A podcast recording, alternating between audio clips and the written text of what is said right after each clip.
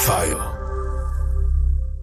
Ich hätte mir natürlich nie im Traum vorstellen können, dass jetzt ausgerechnet die DDR und dann die Stasi über solch wertvolles Insiderwissen der deutschen Terror-Neonazi-Szene überhaupt bekommen konnte. Was? Die Stasi wusste Bescheid? Wer denn noch? Herzlich willkommen bei Folge 8 von Oktoberfest 80. Blutige Wiesen.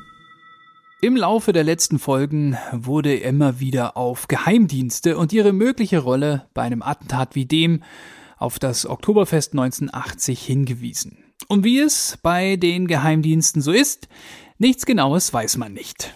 Das Spektrum geht von Verschwörungstheorien, dass V-Leute alles organisiert haben und Gundolf Köhler eh für den Verfassungsschutz gearbeitet hat, bis hin zu recht eingängigen Vermutungen zum Wissensstand der Dienste in Bezug auf das Attentat, aber man trotz besseren Wissens alles laufen ließ. Daher schauen wir uns die Ansichten zu diesem Thema in dieser Folge mal genauer an. Und ich möchte gleich am Anfang mit dem Ex-Verfassungsschutzagenten und heutigen Buchautor Leo Martin sprechen. Er war unter anderem für das Anwerben von V-Leuten zuständig. Wer äh, Geheimagent hört, der hat sofort riesengroße Bilder im Kopf, die sehr kinogeprägt sind ja, und sehr James Bond-lastig. Also schnelle Autos, sexy Frauen, wilde Schlägereien, äh, Häuserzeilen werden in Schutt und Asche gelegt. Geheimdienstarbeit ist äh, genau das Gegenteil. Ja. Wir sind ähm, Teams von Experten, die zusammenarbeiten und auf Zeit spielen teilweise, sich in ganz bewusst abschottende Organisationen äh, einklinken, einhacken, Informationen daraus ziehen über menschliche Quellen, über jeden Weg, der denkbar ist und dann kleine Informationspuzzleteile zu großen Bildern zusammensetzen ja, und möglichst unsichtbar das Ganze, ohne Schlägereien und ohne Explosionen. Das wäre aber kein spannender Agentenfilm. Ist die Realität also langweiliger als man denkt? Ja, es ist nicht langweiliger, als man denkt, aber es ist eine ganz andere Kategorie, äh, die die Spannung erzeugt. Und beispielsweise es ist eben nicht dieses Thema Action, es sind mehr die menschlichen Schicksale, die man erlebt. Ja, es ist der Blick hinter die Kulissen, in die Abgründe der menschlichen Psyche. Also wenn du V-Leute führst, die sich in kriminellen Organisationen bewegen, dann hast du es da mit Schicksalen zu tun. Äh, das sind Typen, die mit einem Bein im Knast stehen und mit dem anderen halt draußen. Und die äh, Operationen, wenn es darum geht, äh, Informationen aus dem Milieu zu bekommen. Ja, wir wollten wissen, wer die Aufträge erteilt, mhm. äh, wo die Kohle zurück hinfließt, wie die Lieferwege laufen, wann die nächste Lieferung kommt und Co.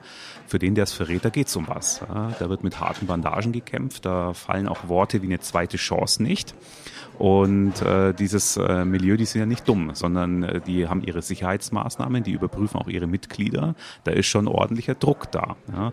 Und wenn du mit einem V-Mann zu tun hast, äh, bei dem eh nicht ganz klar ist, wie sein Wertesystem aufgestellt mhm. ist, ja, für den eventuell ganz einfache Werte wie meins und deins eine komplett andere Bedeutung haben als für die meisten Hörer und für uns beide. Und das Ganze in einer Drucksituation, mit dem Risiko, alles zu verlieren, äh, da zeigt sich dann der Charakter und da kann man alles erleben.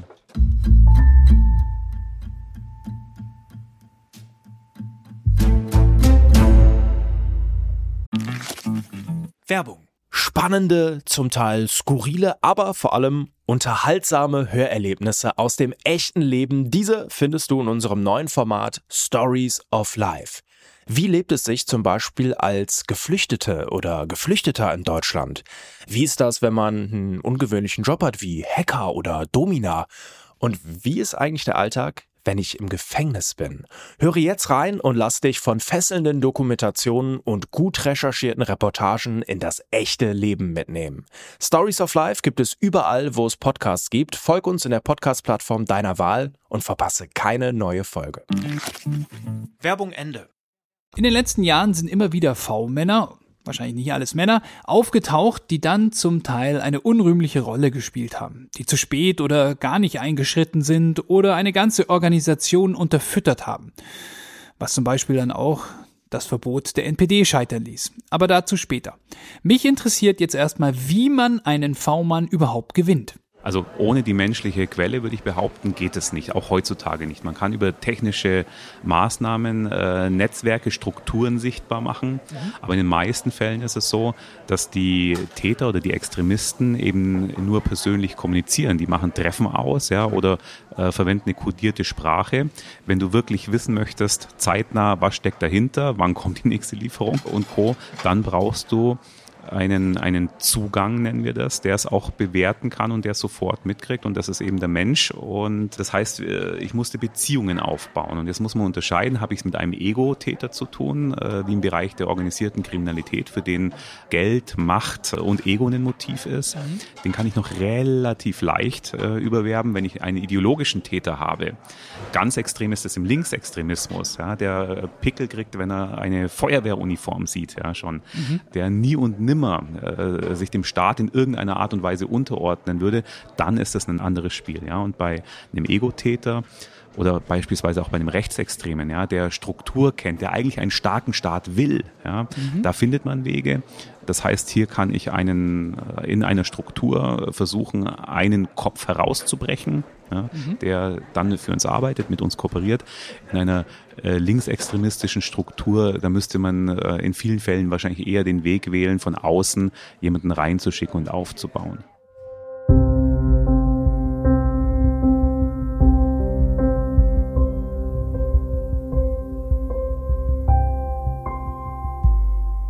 Warum der Staatsschutz V-Männer und Frauen braucht, ist ja soweit einleuchtend. Aber aus welchem Grund will denn ein V-Mann mit dem Staat quatschen?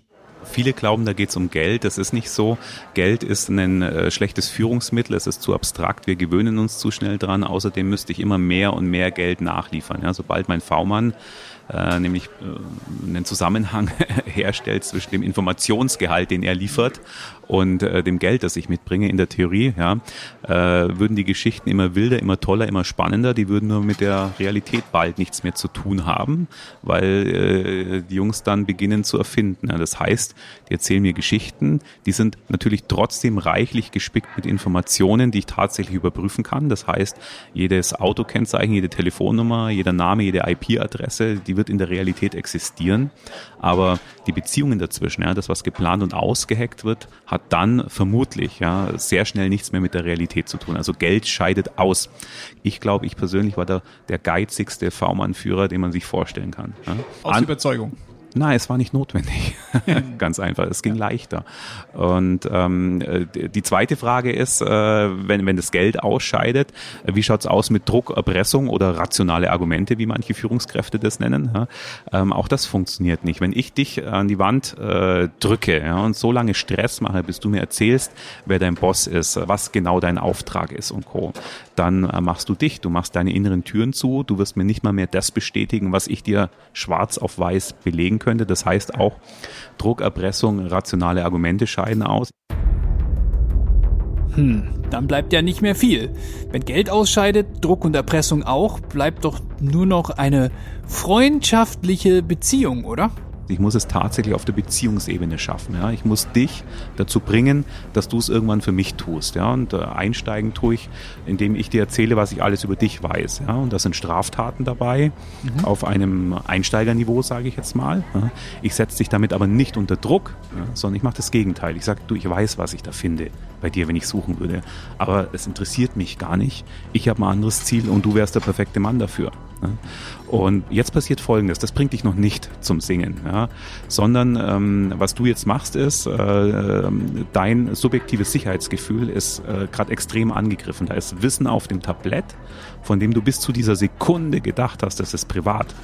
Und jetzt äh, tappst du in äh, eine ja, ich möchte es nicht nennen, psychologische Falle. Dein Grundbedürfnis auf Sicherheit ist angekratzt. Du musst wissen, Sicherheit zurückgewinnen, wissen, was als nächstes passiert. Und das ist der Grund, warum du dich auf Treffen mit mir einlassen wirst. Ja. Und bei den ganzen ersten Treffen wirst du mich anlügen wie gedruckt. Du äh, kennst nichts, äh, weißt von nichts, hast nie jemanden gesehen, von nichts gehört. Du bist eh komplett der falsche Mann, fragst dich, warum ausgerechnet ich, ja.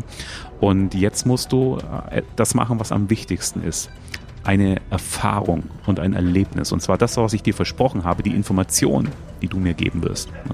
Die wird nie im Leben zu, äh, zu einem Nachteil für dich führen. Das heißt, du musst wieder das Erlebnis machen. dass die Information, die du mir gegeben hast, jetzt nicht zu unmittelbaren Maßnahmen führt. Ja? Und so langsam kann ich das Fenster, das du mir hier aufgemacht hast, immer ein Stück weiter aufdrücken. Okay, das war ja schon mal interessant. Projiziert auf die damalige Zeit kann man sich nun überlegen, welche Rolle zum Beispiel der Verfassungsschutz 1980 in der rechten Szene gespielt hat. V-Leute hat es auf jeden Fall gegeben. Haben wir ja zum Beispiel von Karl-Heinz Hoffmann gehört. Und auch Werner Dietrich, ein Anwalt, der Opfer des Oktoberfest-Attentats vertritt, der hatte Einsicht in ein paar Akten, die nicht öffentlich sind, und der meinte auch, er war überrascht, wie viel damals bekannt war bei den Sicherheitsbehörden über die damalige rechte Szene. Autor Thomas Lekorte hatte mir auch dazu ein paar Sachen im äh, richtig lauten Neuköllner Café zu erzählen. Er hat mir auch schon erklärt, dass Sicherheitsbehörden von Prinzip her eher konservativer sind und dass es auf Seiten der Behörden unfassbar viel Wissen gibt, aber die Masse an Informationen es schwierig macht, immer die richtigen Schlüsse zu ziehen. Ich glaube, man darf nicht verwechseln Informationen, die vorliegen und die Verwertung dieser Informationen. Und es gibt natürlich bei der geheimdienstlichen Seite gibt es diese, diese Grundtendenz, es ist wichtiger zu, es zu wissen, als etwas zu tun.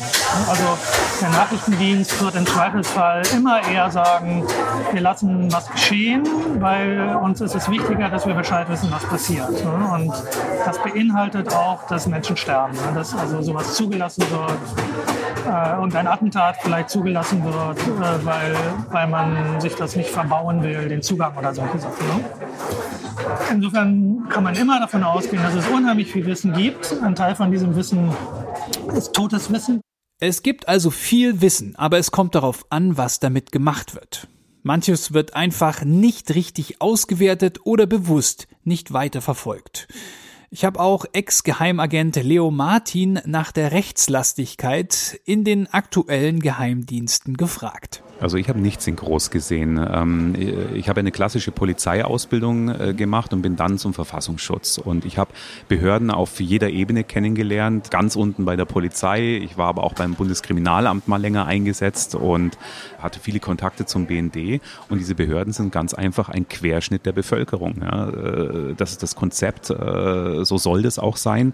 Und ich habe dort alles erlebt, eine, eine komplette Breite ohne die extremen Pole. Also ich habe da äh, liberale und konservative äh, mhm. Kollegen und Mitarbeiter erlebt, aber nichts wirklich Extremes. Ja. Und dieses Thema, der Staat ist auf dem rechten Auge blind, die ermitteln dort nicht. Auch das ist ein Erlebnis, das ich gar nicht, äh, äh das ich an keinem einzigen Tag hatte, ja, sondern ich glaube auch nicht an die Theorie, also immer wenn gegen Werte verstoßen wird, ja, hat so eine Behörde mit 6000 Mitarbeitern ganz einfach sofort 6000 Pressesprecher. Du hältst sowas nicht unterm Deckel. Das würde rauskommen. Ich habe mit Kriminalisten zu tun gehabt, die meiste Zeit meines Behördenlebens und da wird ganz einfach auf Logik geprüft, ja, Zusammenhänge und Widersprüche. Ja. Und es wird nach Spuren gesucht. Und natürlich gibt es Arbeitshypothesen und man geht erstmal der erfolgversprechendsten Spur nach, ja. Und wenn äh, sich die nicht äh, ergibt, dann der zweiten, dritten, vierten. Ja. Das ist ein Abarbeiten von Spuren und Fallkomplexen ohne jede äh, politische Einflussnahme. NSU zum Beispiel, mhm. ihr habt zehn Tatorte in zehn Bundesländern, das heißt, innere Sicherheit ist immer Ländersache. Das heißt, ich habe hier äh, mindestens zehn Innenministerien, äh, die beteiligt sind. Das ist nicht zu koordinieren. Heutzutage hält niemand etwas unter der Decke und ich kann mir auch nicht vorstellen, dass das damals äh, so gewesen sein könnte.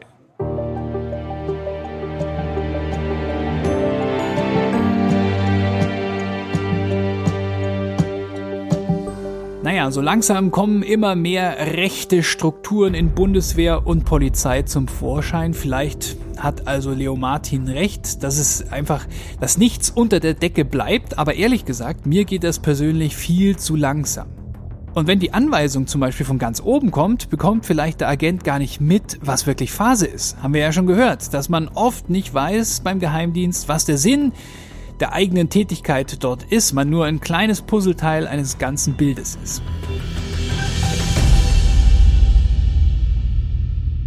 Wir haben ja bereits gehört in den ersten Folgen, der bayerische Verfassungsschutz, insbesondere der Chef Langemann, hatte wohl ein Interesse, dass Kanzlerkandidat Franz Josef Strauß von der CSU möglichst gut aus der Sache rauskommen soll. Das viele Wissen, das die Geheimdienste hatten, wurde also durchaus eingesetzt und auch in die Öffentlichkeit gebracht. Natürlich, bei weitem nicht alles und äh, eben nur gezielt, aber die Rolle der Geheimdienste insgesamt ist nicht wirklich bekannt und wurde auch gar nicht untersucht bei den ersten Ermittlungen. Thomas Lekorte. Wenn man sich mit so, so unaufgeklärten Sachen oder halb aufgeklärten Sachen beschäftigt, natürlich äh, bleibt das Gehirn nicht stehen, man spinnt rum, man denkt sich irgendwelche Geschichtchen aus. In so einem Zusammenhang überlegt man sich natürlich, was könnte denn eigentlich die Geschichte dahinter sein. Ne? Und da ja die, die ganze Rezeption sehr stark von diesem Cui Bono, also von diesem Wem nützt es Gedanken lebt, der für die allermeisten Journalistinnen und Journalistinnen ja immer dann zu Wertsportautor Hoffmann hinführt, weil ihnen auch die Fantasie dann fehlt, glaube ich, an dem Punkt. Das stimmt. Bei Hoffmann kommt man immer als erstes an. Wir haben zwar mehr Fantasie, aber dieser Mann, den wir in der letzten Folge genauer unter die Lupe genommen haben, sieht das alles ohnehin als Werk der Geheimdienste. Und die Frage, wem nützt es? Da sieht er sich ganz klar als Opfer und nicht als Täter. Wissen Sie, äh, ich habe Ihnen etwas voraus, allen anderen. Sie wissen nicht, wer es war, beweisfähig, aber ich weiß wenigstens eines. Ich weiß, wer es nicht war. Ich weiß, dass wir es nicht waren und keiner aus meinem Umfeld. Also das weiß ich.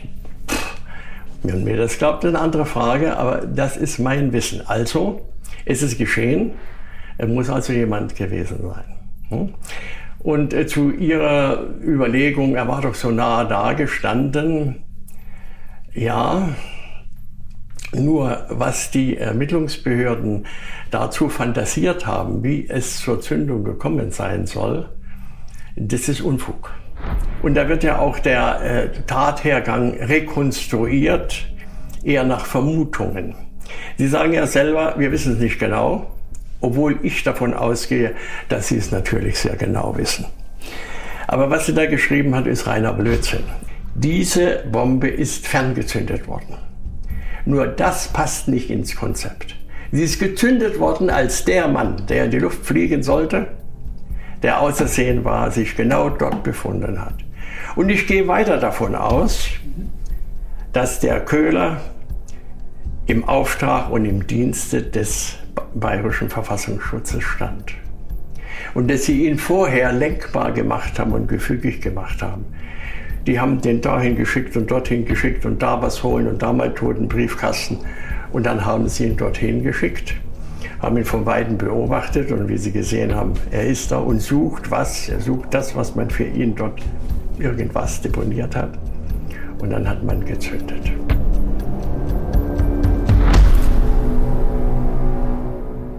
Okay, das ist aus vielen Gründen interessant. Also Köhler als V-Mann ist neu und dass Köhler die Bombe gar nicht selbst gezündet hat, sondern jemand per Fernzünder auch.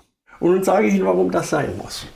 Wenn Sie bei dem geblieben hätten, bei dem Satz, der eigentlich interessant war, in dem ersten Ermittlungsbericht, die Ermittlungen sind ja schon mal eingestellt gewesen, stand der Satz.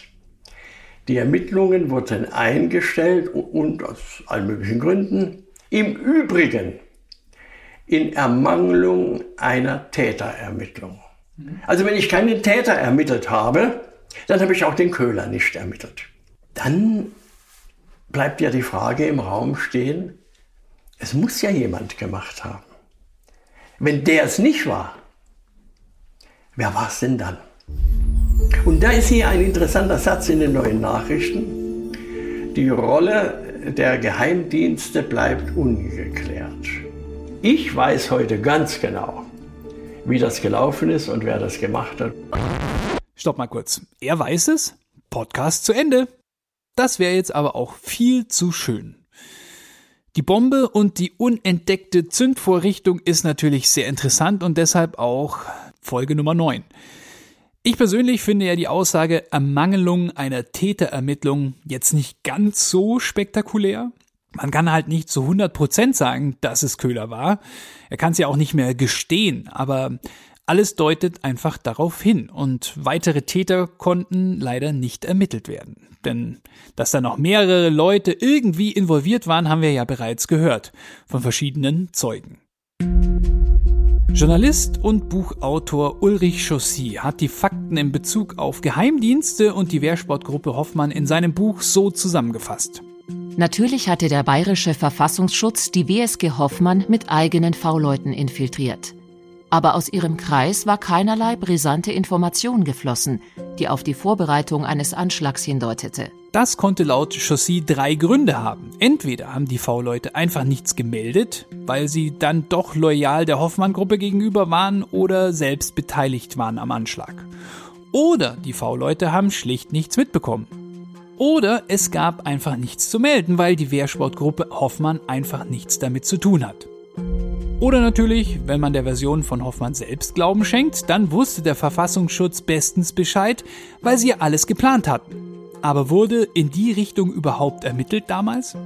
Aus den Hauptakten der ersten Ermittlungsphase bis zur Einstellung im November 1982 muss man schließen, dass die Bundesanwaltschaft keine systematischen Nachforschungen betrieben hat, ob und gegebenenfalls wie Personen mit nachrichtendienstlichen Bezügen in das Oktoberfest-Attentat involviert waren. Dieser Gedanke lag den Bundesanwälten in den 80er Jahren ähnlich fern wie die Vorstellung einer Gruppe rechtsextremistischer Täter. So schreibt das Ulrich Chaussy, auch wenn das uns der damalige Ermittler Klaus Pflieger anders erzählt hat. Er hat ja schon in Folge 3 erzählt, dass es aus seiner Sicht keine Einflussnahme von irgendwem gegeben hatte. Er hat auch in einem anderen Interview mal erzählt, dass die Geheimdienste wirklich kaum als mögliche Drahtzieher in Frage kamen. Auch Gladio Stay Behind war überhaupt noch nicht bekannt und in die Richtung wurde auch gar nicht ermittelt. Wer jetzt gerade mit diesen beiden Begriffen, Gladio und Stay Behind, gar nichts anfangen kann, das werden wir in der kommenden Folge ändern. Wieder zurück zu Hoffmann. Auch der BND hat mitgemischt. Jetzt sind Sie der Generalbundesanwalt und da kommt noch vom BND Nachrichten. Und eine dieser Nachrichten lautet, nach deren Erkenntnissen hat sich äh, der Hoffmann bereits im Jahre 79, also vor 80, noch bevor die Wehrsportgruppe verboten war, im Libanon in Beirut aufgehalten und zwar in einem äh, Militärausbildungslager der christlichen Milizen, also sozusagen der christlichen Faschisten, zusammen mit italienischen Faschisten und dort hätte man über Attentate in Europa gesprochen. Bologna München. Ja, weil Sie sagen Bologna. Was Sie vielleicht nicht wissen, der Chef des äh, italienischen Geheimdienstes, der Herr Musumeci, ist verurteilt worden wegen Irreführung der Staatsgewalt, der Gerichtsbarkeit. Die haben in einem Schnellzug von Bologna haben sie Gepäckstücke finden lassen, die, die Beweismittel beinhalteten, dass irgendwas mir gehört. Zum Beispiel war dabei ein Flugticket auf meinen Namen ausgestellt. Das ist alles vom Geheimdienst, vom italienischen Geheimdienst gemacht worden. Die haben Hand in Hand mit dem italienischen Geheimdienst gearbeitet. Nicht? Mhm. Also da, da, ist nie irgendwas dran gewesen. So, nun stellen Sie sich vor, Sie kriegen solche Nachrichten. Wenn ich jetzt der Generalbundesanwalt wäre, wenn ich mich in die Lage versetze, dann wäre für mich die Sache auch einigermaßen klar und schlüssig.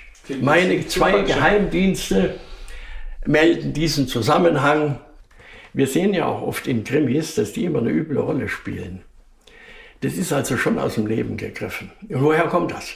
Das kommt daher, weil die Nähe zur politischen Instanz, zu den Ministerien, die, die sind so nah dran und die wollen dort gefällig sein.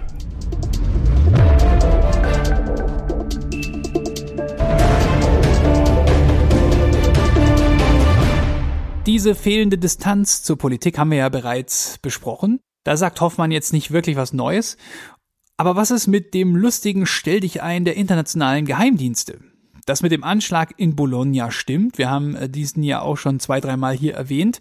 Aber jetzt passt er thematisch am besten. Gut, ähm, einen Monat, glaube ich, sechs Wochen vor dem Oktoberfest-Attentat explodierte eine Bombe im Hauptbahnhof der italienischen Stadt Bologna. Damals starben 85 Menschen und mehr als 200 wurden verletzt. Zuerst wurden linke Extremisten verantwortlich gemacht, dann kam aber raus, dass es rechte Faschisten waren und der militärische Geheimdienst die Tat unterstützte und falsche Fährten legte, eben auch zu Karl-Heinz Hoffmann. Zurück nach München. Cui bono. Wem nützt es? Da wäre ja auch die DDR eventuell an einer Destabilisierung des Westens gelegen. Aber rechte Netzwerke beobachten und gar unterstützen? Naja, Tobias von Heimann hat in diese Richtung tausende Akten gewälzt und ist zu diesen Ergebnissen gekommen. Du hast mal geschaut, was die Stasi praktisch wusste. Nachdem der, nach der Wende konnte man ja Akten einsehen und du durftest es dann. Was, was wusste denn die, die Stasi äh, und wie sind die an ihre Informationen gekommen? Hatten die überall, auch im Westen, ihre, ihre Spitzel, ihre Informanten?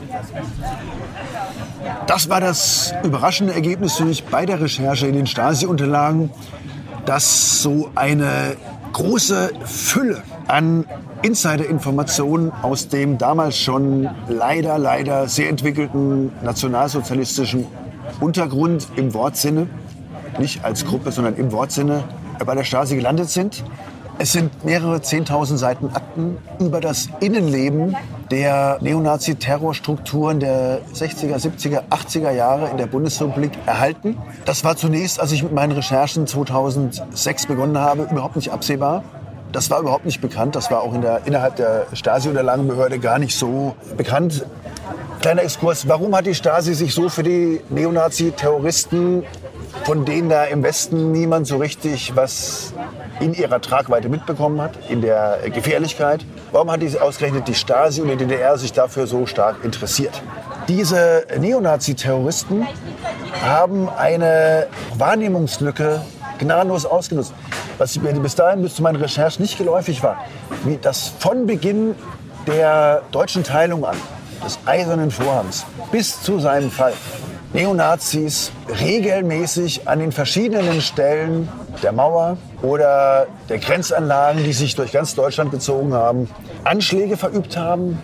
Das begann vom Schneiden in der Frühphase von Löchern in den Zaun, als es noch ein Maschendraht, also überhaupt ein, ein, ein, nur ein reiner Zaun war, bevor die Grenzanlagen richtig befestigt waren. Anschläge auch in Berlin oder dort, wo die Mauer buchstäblich gemauert war, Beton, Löcher reingesprengt. Dann äh, Propagandadelikte ohne Ende. Das heißt, dass hier so riesig große Nazi-Parolen auf die Mauer gespült waren von der Westseite. Also es war, wenn man so will, DDR-innere Sicherheit von außen bedroht durch diese Neonazis, von denen aber im Westen niemand so richtig Kenntnis genommen hatte. Und daher hat sie viel Energie reingesetzt, Kontakte in die internen Strukturen zu bekommen. Anfang der 80er Jahre hatte die DDR, Stasi, weit über 40 inoffizielle Mitarbeiter, also im Klartext Spitzel, in dieser Neonazi-Szene. Die Stasi hatte nicht nur hochkarätige Informanten in der bundesdeutschen Neonazi-Szene, sie hatte auch Doppelagenten oder einen, mindestens einen Dreifachagenten am Start. Okay, das hatte ich jetzt auch nicht erwartet. Nazis aus dem Westen haben die DDR an ihrer Grenze bedroht und die Stasi hat das beobachtet und hat die Informationen von Nazi-Spitzeln bekommen.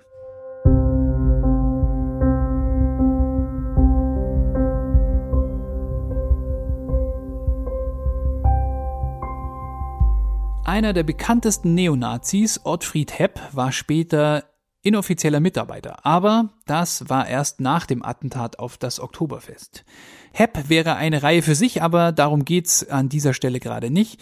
Ich frage mich ja, wie man als Nazi ein Spitzel für die DDR werden wollte. Tobias von Heimann dazu? Diese Spitzel müssen sich trotz ihrer Doppelagententätigkeit im Osten sehr, sehr sicher gefühlt haben. Klar, diese Informationen waren strengstens geheim, aber die haben regelrecht bei der Stasi ihr Herz ausgeschüttet und dann nicht nur interne Strukturen, Denk- und Arbeitsweise, wenn man so nennen möchte, oder überhaupt diese terroristische Vorgehensweise oder auch die Ideologie und Zusammensetzung äh, dieser Neonazi-Terrorzellen freimütig ausgeplaudert. Sie müssen sich auch sicher gewesen sein, dass nichts davon jemals publik wird, weil sie haben sehr, sehr wertvolle Insider-Informationen gegeben über die Tätigkeit des Verfassungsschutzes zum Beispiel, westlicher Geheimdienste, die ja auch sehr, sehr aktiv aktiv waren in der Neonazi-Szene. Das heißt, die haben Informationen über das Wirken und taktische Vorgehen der verschiedenen Verfassungsschutzämter der Bundesrepublik freimütig an die Stasi ausgeplaudert. Mit dem Hintergedanken, naja, ich bin ja jetzt quasi hinter der Mauer, niemand wird je im Traum drauf kommen, dass ausgerechnet Neonazis den Kommunisten alles ausplaudern über Neonazi-Strukturen, terroristische Strukturen, Vorgehensweise, westliche Geheimdienste äh, und deren Wirken in der Neonazi-Szene. Das alles zusammengenommen. Ich wäre da auch nie drauf gekommen. Aber es ist zumindest aus der Faktenlage nicht zu sehen, dass die Stasi ihre Finger im Spiel hatte, was das Attentat in München betrifft. Das bringt uns wieder zur Überlegung zurück, wer da politisches Interesse an dem Attentat gehabt haben könnte. Thomas Lekorte. An dem Punkt überlegst du, wem, wem konnte so ein Attentat eigentlich nutzen? Natürlich mit der Einschränkung, wahrscheinlich sollte die Bombe nicht in einen Papierkorb hochgehen, sondern vielleicht in einem Festzelt vom Oktoberfest. Und mein Gefühl dazu war es auch deswegen nicht Hoffmann oder solche Neonazis in Frage kommen, weil ich finde, also ein Anschlag dieser Art passte nicht in ihr Muster damals. Also diese Frage, wem nutzt es, wer konnte ein Interesse daran haben. Dann kommst du natürlich zwangsläufig zur Bundestagswahl. Ne? Das war ja auch, das ist kein origineller Gedanke, der wurde damals in den Stunden nach dem Attentat sofort geäußert, dass diese Bombe der Bundestagswahl galt. Es kam also damals sehr schnell die Vermutung auf, ob nicht Strauß selber verwickelt wäre. Das habe ich mir schon auch angeschaut. Hatte eigentlich das Gefühl, dieses Format hatte die deutsche CDU-CSU damals nicht, zu solchen Attentaten zu greifen. Ich halte auch die deutschen Nachrichtendienste eigentlich für zu kleinkariert für sowas. Ja, aber was bleibt denn dann noch? Dann bleiben natürlich eigentlich nur noch internationale Akteure. Man könnte dann spekulieren, war den USA die SPD-Regierung zu links und sie wollten vielleicht, dass Strauß in die Regierung kommt. Aber was heißt die USA? Das ist natürlich auch nicht monolithisch, sondern es müsste dann vielleicht irgendeine Fraktion in irgendeinem Geheimdienst der USA gewesen sein. Das ist aber jetzt substanziell auch nicht so weit entfernt von, von den wirren Fantasien von Hoffmann, der meint, der Mossad müsse das gewesen sein, um, um ihm Hoffmann eins auszuwischen. Für jemanden aus dem Spektrum von sehr weit links wie Lekorte ist es eine klare Aussage. Ne? Bei aller Vorsicht, man kann einfach den Staat und seine geheimen Organe per se nicht für jegliche Attentate oder das Wissen darüber und nichts getan zu haben verantwortlich machen. Und trotzdem hat die internationale Lage damals durchaus eine Bühne für so etwas hergeben können. Lars Winkelsdorf, ne, Journalist und Sprengstoffexperte, hat dazu auch einige Überlegungen angestellt. Ich denke, dass das Hauptproblem beim Oktoberfest-Attentat die Einbeziehung von vielen verschiedenen Verschwörungstheorien ist. Wir haben damals in einem in Besatzungszonen aufgeteilten Deutschland gelebt, in dem viele unterschiedliche Geheimdienste tätig waren und eben nicht alleine die deutschen Geheimdienste verantwortlich gewesen sind. Das darf man ganz klar nicht vergessen. Und doch hat auch Thomas Lecorte vorhin etwas beiläufig erwähnt, dass er auch gar nicht glaubt, dass die Bombe in dem Papierkorb explodieren sollte. Und da kommen wir zum ersten Mal konkreter zu einer Theorie, die uns noch in einer der nächsten Folgen stärker beschäftigen wird. Achtung! Nichtsdestotrotz auch die Unfallhypothese, die ich aufgestellt habe, dass es zu einer unbeabsichtigten Zündung dieser Vorrichtung gekommen ist, ist nichts anderes als eine Theorie. Sie erscheint mir nur im Gegensatz zu anderen Theorien plausibler. Es lassen sich alle verfügbaren Mosaiksteine darin unterbringen und unterm Strich sind auch weitere Hinweise vorhanden gewesen, die in die Richtung eines Unfalls deuten. Aus meiner Sicht ist es so, dass die weiteren Personen, die von Zeugen ja beschrieben worden sind, die möglichen Abnehmer sogar gewesen sein können für ein solches Waffengeschäft. Wer das jetzt konkret gewesen ist, ob das Einzelmitglieder einer Wehrsportgruppe gewesen sind, eine Wehrsportgruppe, die vielleicht heute sogar gar nicht mehr bekannt ist, das lässt sich nicht mehr zuordnen.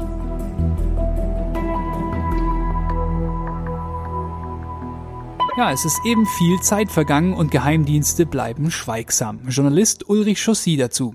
Historiker, Journalisten und selbst Parlamentarier, die von Verfassungsschutzämtern und sonstigen Nachrichtendiensten Auskunft über die Ausforschung und Infiltration extremistischer Gruppen verlangen, wird diese noch heute mit dem ritualisierten Argument verweigert, das Staatswohl sowie Leib und Leben von V-Leuten wären dadurch gefährdet.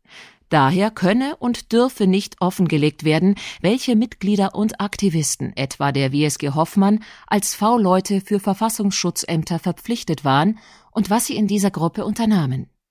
Die hypothetische mögliche Bedrohung von Leib und Leben ehemaliger V-Personen des Verfassungsschutzes wird von der Bundesregierung folglich als absolut vorrangiges Rechtsgut betrachtet.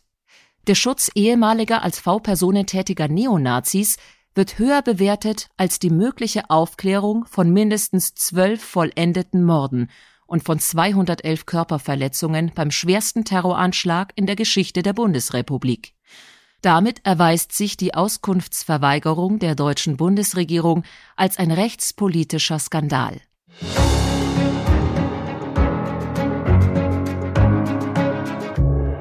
Das ist in der Tat ein interessanter Punkt. Natürlich sind die V-Leute wichtig und ihr Leben, da sie ja wichtige Insider-Informationen liefern. Aber eigentlich geht es ja noch um etwas Größeres. Da könnte man von den Nachrichtendiensten schon etwas Kooperation erwarten.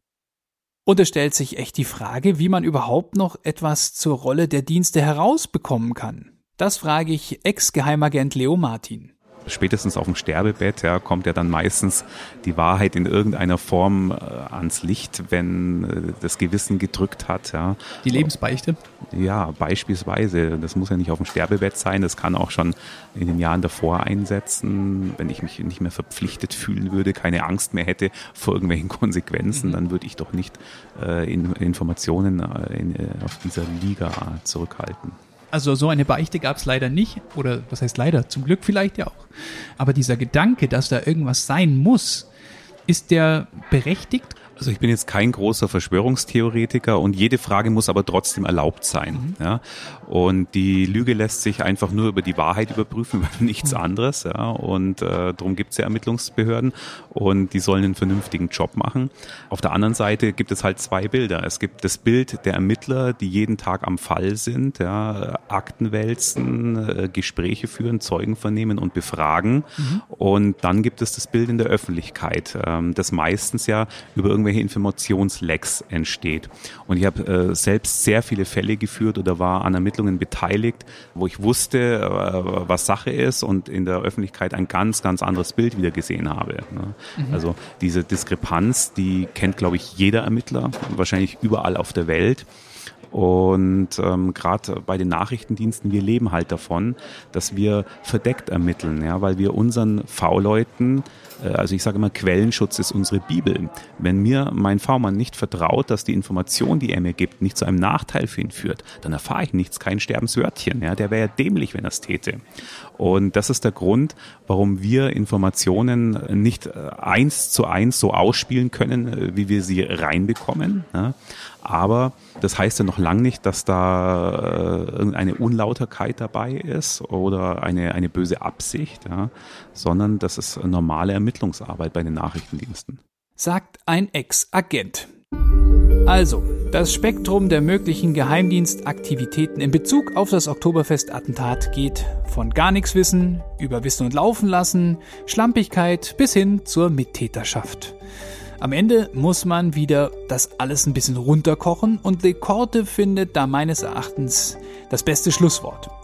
Also die Grenze zur Albernheit ist da echt schwer zu bewahren und gerade zur Zeit, wo also Verschwörungsspinnereien wieder sehr in Mode sind, finde ich, muss man ganz vorsichtig sein mit solchen Ideen. Das Problem ist, selbst wenn es so wäre, die Wahrscheinlichkeit, dass es nach so langer Zeit noch irgendwie aufgedeckt wurde, ist extrem gering.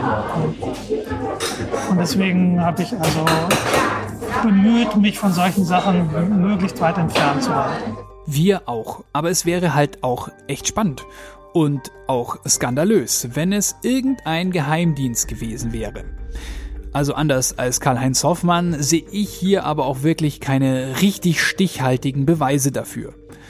Und in der nächsten und vorletzten Folge schauen wir uns genauer an, woher der Sprengstoff der Oktoberfestbombe stammen könnte und auch die Waffen für die rechtsextremistische Szene, damals wie heute. Schon mal was von einer Geheimarmee der NATO gehört? Oktoberfest 80 Blutige Wiesen. Ein Fajo Original mit Rainer Maria Jilk. Text und Redaktion Lutz Neumann. Interviews und Redaktion Rainer Maria Jilk. Redaktion Elena Lorscheid. Sprecherin Theresa Greim. Schnitt und Sound Philipp Klauer.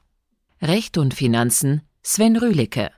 Produziert von Ruben Schulze Fröhlich, Wakeword Studios und Isabel Löbert-Rhein, Fajo. Gesamtleitung Fajo, Benjamin Riesom, Luca Hirschfeld und Tristan Lehmann.